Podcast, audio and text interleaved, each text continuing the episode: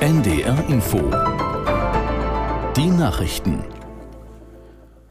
Um 17 Uhr mit Martin Wilhelmi. Der einsetzende Frost und sinkende Pegelstände sorgen dafür, dass sich in einigen Regionen Niedersachsens die Hochwasserlage etwas entspannt. Die Behörden geben allerdings noch keine Entwarnung. Aus der NDR Nachrichtenredaktion Felix Tenbaum. Noch bis Mitte oder sogar Ende der Woche könnte die Lage kritisch bleiben. Betroffen sind weiter die Gegenden an den Flüssen Aller, Ems, Hase, Hunte und Wümme. Entwarnung und das Ende von ersten Evakuierungsmaßnahmen gab es in Lilienthal bei Bremen. Etwa 100 Menschen können nach zwölf Tagen wieder nach Hause. Morgen könnten eventuell auch die Bewohnerinnen und Bewohner einer Pflegeeinrichtung in Meppen wieder in ihr Heim. Schülerinnen und Schüler im Heidekreis und im Landkreis Verden dürfen zu Hause bleiben. Eigentlich beginnt morgen nach den Weihnachtsferien wieder der Unterricht, aber wegen der Hochwasserlage ist die Präsenzpflicht dort ausgesetzt. Die CSU und der Zentralrat der Juden fordern härtere Strafen für antisemitische Taten. Bei der CSU-Klausurtagung im Kloster Seon sagte der Präsident des Zentralrats Schuster, im Kampf gegen Antisemitismus sei Bildung wichtig, genauso notwendig sei es, Straftaten gegen Jüdinnen und Juden härter zu ahnden. Ähnlich äußerte sich CSU-Landesgruppenchef Dobrindt. Die CSU fordert nun in einem Beschlusspapier mindestens sechs Monate Freiheitsstrafe für antisemitische Straftaten. Antisemitismus soll demnach als besonders schwerer Fall der Volksverhetzung eingestuft werden.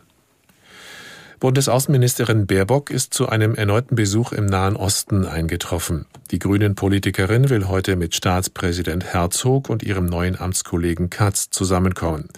In den kommenden Tagen wird Baerbock ins Westjordanland, nach Ägypten und in den Libanon reisen. Ziel der Reise ist laut Auswärtigem Amt, die humanitäre Lage im Gazastreifen zu verbessern und zu verhindern, dass sich der Konflikt ausweitet. Baerbock betonte, Palästinenser dürften nicht aus Gaza vertrieben werden. Auch eine Besetzung lehne die Bundesregierung ab.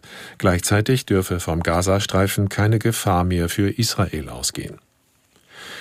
Im Tarifkonflikt bei der Bahn endet heute der sogenannte Weihnachtsfrieden, den die Gewerkschaft der Lokführer ausgerufen hatte. Allerdings wird es zumindest zu Beginn der kommenden Woche noch keine neuen Streiks geben. Aus der Nachrichtenredaktion Christian Koch. Morgen und am Dienstag ist in Köln eine wichtige Tagung des Deutschen Beamtenbundes, zu dem auch die GDL gehört. DBB-Chef Silberbach versichert, es sei verabredet, dass so lange keine Streiks stattfinden. Wie es danach weitergeht, ist völlig offen und im Moment deutet auch nichts auf eine Annäherung im Tarifstreit hin. Knackpunkt ist die Forderung der Lokführergewerkschaft nach mehr Geld und kürzeren Arbeitszeiten. In ihrem neuesten Angebot geht die Bahn zwar erstmals auf eine Absenkung der Wochenarbeitszeit ein, nicht aber auf einen Lohnausgleich. Das deutsche Tennisteam hat erstmals den United Cup gewonnen. Im Finale in Sydney gewannen Alexander Zverev und Laura Siegemund das entscheidende Mixed gegen das polnische Duo Hurkacz und Świątek. Sie sicherten damit den ersten deutschen Erfolg in einem Tennis-Teamwettbewerb seit 1993. Das waren die Nachrichten. Das Wetter in Norddeutschland bewölkt, örtlich Schneeschauer, Höchstwerte bei minus 5 Grad in Stade bis 0 Grad auf den ostfriesischen Inseln. In der Nacht hin und wieder etwas Schnee, Tiefstwerte minus 1 bis minus 11 Grad. Morgen überwiegend heiter, zeitweise Sonnenschein, im Ostseeumfeld Schneeschauer, minus 5 bis plus 1 Grad. Und die weiteren Aussichten am Dienstag viel Sonne, minus 5 bis plus 2 Grad. Am Mittwoch bewölkt, meist trocken, minus 2 bis plus 3 Grad. Es wird 17.04 Uhr. NDR Info. Podcast. Jetzt. Synapsen. ADHS wird ja allgemein immer eher kritisch betrachtet und es wird ja immer diskutiert, gibt es das eigentlich, gibt es das nicht? Ist es vielleicht doch auch nur durch Umweltfaktoren bedingt, also durch äh, Erziehung und so weiter.